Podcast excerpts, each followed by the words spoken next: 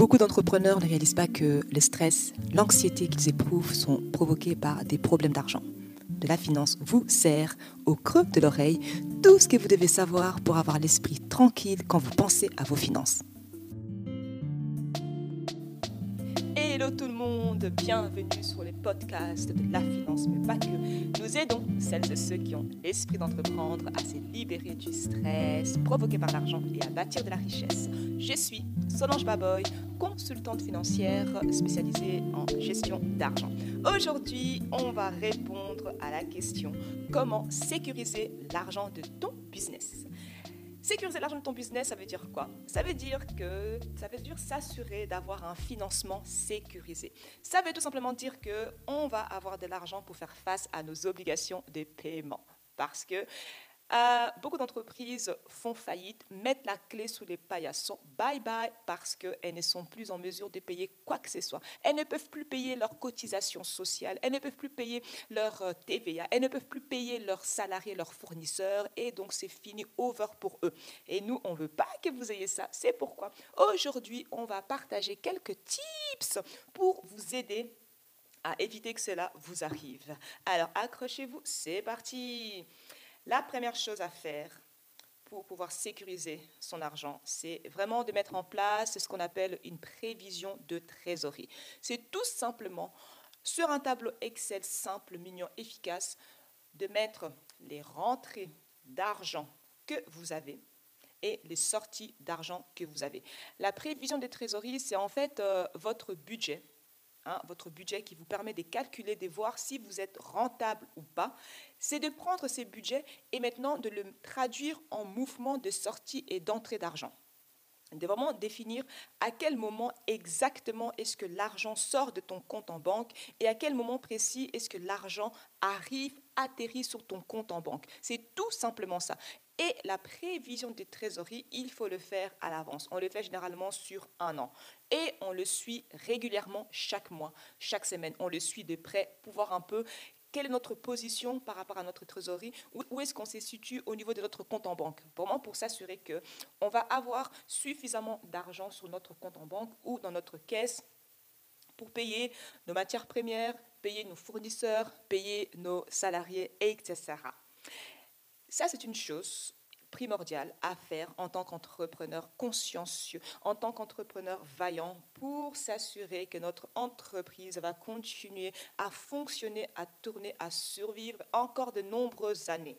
Alors, quelque chose qui est super important, que ne mélange pas l'argent. Pour que je sois sûr que tu comprennes et que tu t'engages, ben, répète après moi. L'argent du business est pour ce qui est lié au business. L'argent personnel est pour les choses personnelles. Je ne vais pas utiliser l'argent personnel pour acheter des choses business. Et je n'utiliserai jamais l'argent de l'entreprise pour acheter des choses personnelles. Donc, aide-moi Dieu. Fais-toi cette promesse. Vraiment, c'est super important. Répète cette phrase au moins 3-4 fois par jour. Pourquoi est-ce que c'est super important de garder ton argent business et ton argent privé séparés donc soyons bien clairs, tu dois avoir des comptes bancaires séparés. Un compte pour tes finances personnelles et un autre compte pour les finances de ton entreprise. Et tu ne devrais jamais les mélanger. Donc n'utilise pas ton compte pro pour faire des courses alimentaires, ni ton compte personnel pour acheter des fournitures, des matières premières, des marchandises pour ton business. Cela va ouvrir la porte à bien plus d'ennuis que tu ne peux t'imaginer. C'est vraiment la recette pour un véritable désastre pour plusieurs raisons. La première, c'est quoi? C'est que tes finances perso et pro sont mélangées et les fonds sont tellement entremêlés qu'il t'est impossible de savoir ce que tu as dépensé pour usage privé et usage pro. La deuxième chose, c'est quoi? C'est que les soldes ne sont pas séparés, donc tu ne peux pas identifier les bénéfices de ton business et tu ne sais pas vraiment si tu gagnes de l'argent ou pas. Troisièmement, ça sera un vrai cauchemar lors de la déclaration d'impôt quand tu vas devoir éplucher tes tickets Carrefour et Office dépôt et faire les tris entre ce qui est pro et perso. C'est encore pire si tes achats pro et privés sont repris sur le même ticket, une vraie catastrophe. Et finalement, tes documents sont un bordel royal, ce qui t'expose à des amendes du fisc, pour cause de pièces justificatives incorrectes en cas d'un contrôle fiscal. Je n'insisterai jamais assez sur l'importance de cette étape simple dans la gestion de tes finances. C'est tellement important que j'aimerais que tu t'engages à t'en occuper cette semaine. Tout ce que tu as à faire, c'est d'aller à ta banque et demander deux comptes en banque séparés. Un compte courant pour tes opérations pro et un compte épargne pour épargner et réinvestir dans le business. Ça ne prendra que quelques minutes et ne devrait pas t'écouter beaucoup d'argent. Faire cette simple démarche va t'éviter des maux de tête interminables par la suite.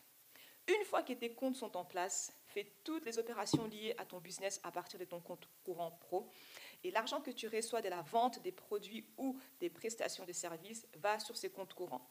Et tous les achats business, gros ou petits, dans les magasins ou en ligne, sortent de ces comptes.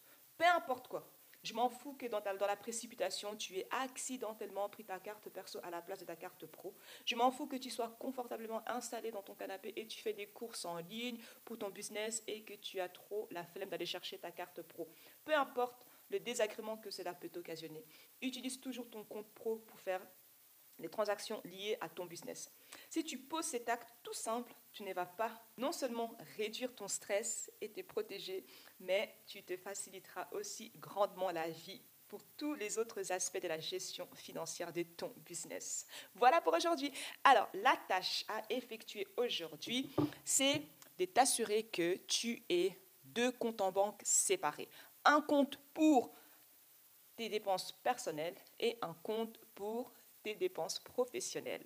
Donc si ce n'est pas le cas, vraiment, je te conseille de courir vite à ta banque et ouvrir un compte pro pour bien séparer tes finances professionnelles et tes finances privées. Voilà, c'est tout pour aujourd'hui. Je vous donne rendez-vous au prochain épisode. En attendant, prenez bien soin de votre argent et que la paix financière soit avec vous. Bye Pour que l'argent source de stress, à apprendre à gérer grâce à de la finance.